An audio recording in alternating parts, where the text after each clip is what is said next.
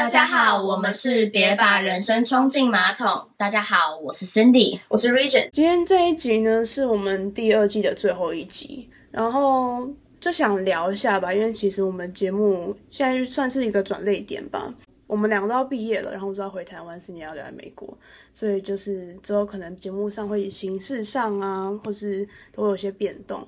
那就有点想要回顾一下，就是我们。一路以来的有点像心路历程。我记得我们刚开始玩的时候，至少我啦，我不知道 Cindy，我是有点就玩乐性质在做这件事情，我并没有到非常非常认真的想要制作一个节目，或是把这节目做到什么多大之类的。对，应该是说，就是我们是算是利用自己课余的时间去做这些事情，不是说我们真的是要用这个节目去赚钱啊，或者是真的要变多红，就只是像是。有点像是自己开始一个东西，然后让自己对于这个产业更有经验吧。因为我跟 Region 都是走大众传播，那我当初的想法是说，如果我们自己开一个节目，就不是说一定要大红大紫，但是至少可以给我们一些在呃这方面的一个作品集。对，我那时候就有点这样想，对，当做一个经验。然后后面的话，其实发现。这写在履历上，好像真的还蛮不错，还蛮漂亮的。大家会想，哦，你做 podcast 好像很厉害，其实真的没有大家想象中的难，可是也没有大家想象中简单了。是，就是其实说实话，我们花的时间成本也是蛮多的啦。就像我们一开始，我们都会可能花可能一个小时讲一下，讨论一下，然后呢，直接要剪辑，然后可能之前第一季比较常会邀请来宾那些，其实我们花的时间也算蛮多的。对，刚开始比较生疏一点，我觉得就是。我们两个自己本身也是要讨论脚本，然后因为我现在大家都会讲，就是你听到自己声音会觉得很尴尬，或是你有时候就是会特别有天就是很大舌头，就是脑袋就是不在线，然后那时候就会真的比较累，因为要一直重录啊，或是你后置剪辑就会觉得说，我为什么那时候要讲那么多可是，或是那么多然后这样？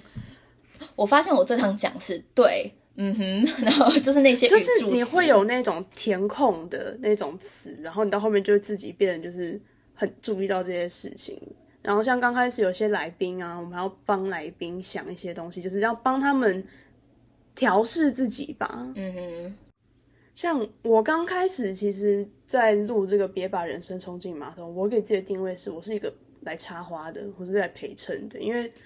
我们刚开始节目的定位是叫做一个健康型节目嘛，所以其实如果只是听众可能回去看我们第一季跟第二季的落差，我们第一季真的讲了非常多健康相关的议题。然后我个人其实不是一个，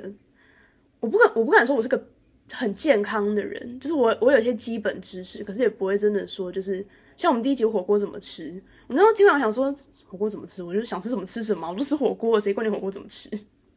对 对，那时候其实因为我们真的第一季是真的就是比较营养啦，然后那时候比较少一些心理层面上的东西，像是可能我们第二季就是真的像是。比较偏向是可能我一集营养的，然后 region 一集心理上面的东西，或是感情上面的东西。那我们第一季的话，基本上都是主要是我去有点像是 promote 散播一些营养知识类的。因为一开始说实话，我本来做这个就是为了我的 Instagram 的那个账号，然后想说这样子的话才也可以增加一些观众群。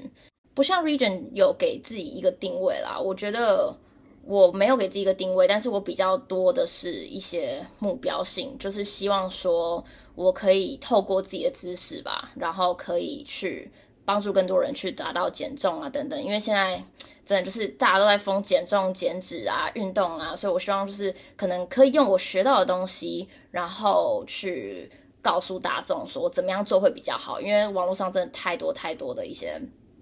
错误资讯吧。对啊，像他讲那个，我也是后来在做节目的过程中，才有一点像是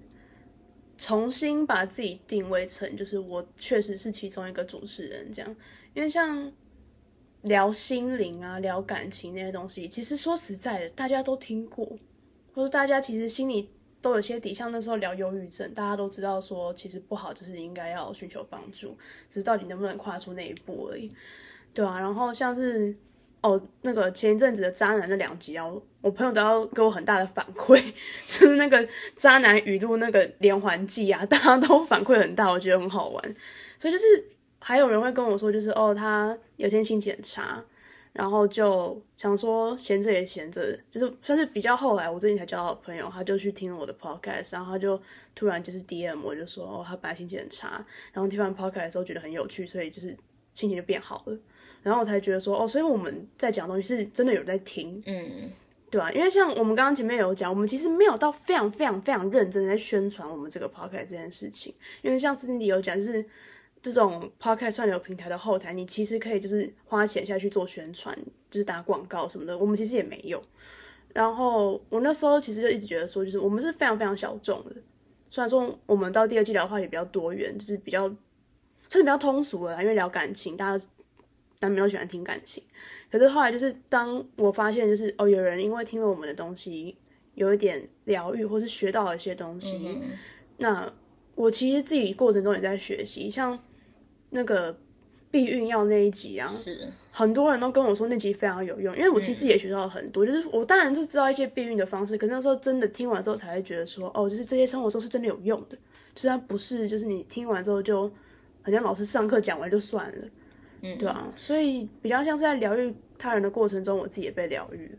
对，就像你刚刚讲的，其实因为说实话，很多人其实会反馈我们说，就 DM 我们说，哦，你之前讲的这一集呀，怎么样怎么样，或者甚至就是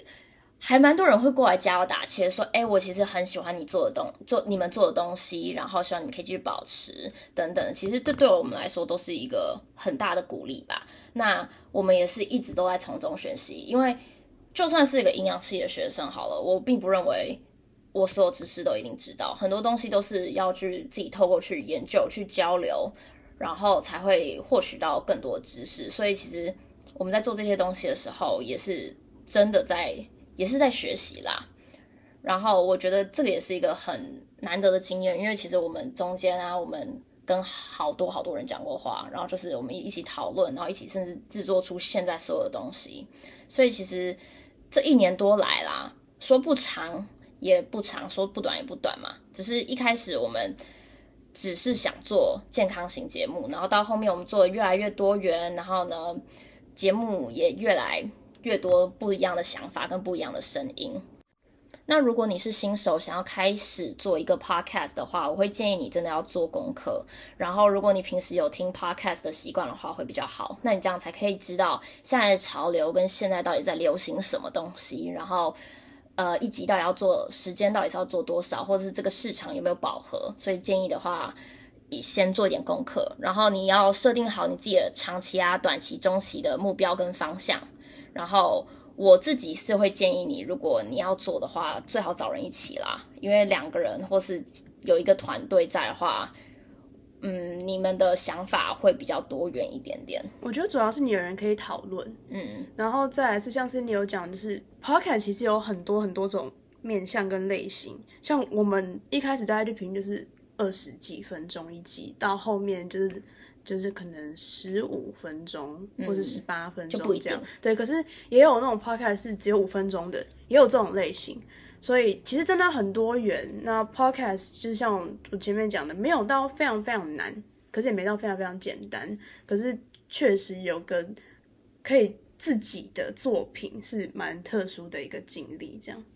那我们第二季就差不多到这里。那至于会不会有第三季，我们其实是秉持着一个佛系的想法，就是随缘吧。那如果我们到时候是真的有要再做的话，再会再通知大家。那这期就差不多到这边，大家就等我们消息吧。拜拜。